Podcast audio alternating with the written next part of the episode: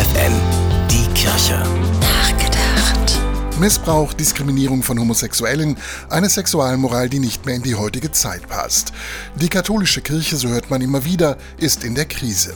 Und die Gläubigen treten in Scharen aus. Hoffnung für viele bietet da der synodale Weg. Mit ihm wollen die deutschen Katholiken ihre Kirche erneuern.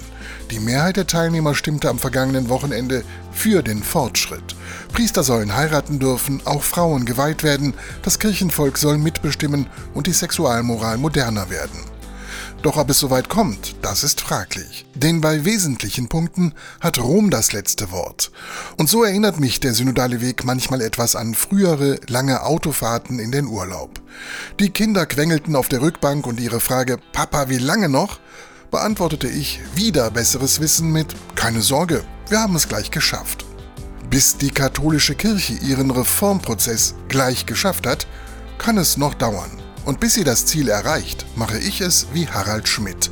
Der sagt, ich trete nicht aus der Kirche aus, denn die Skandale sind nur eine Seite.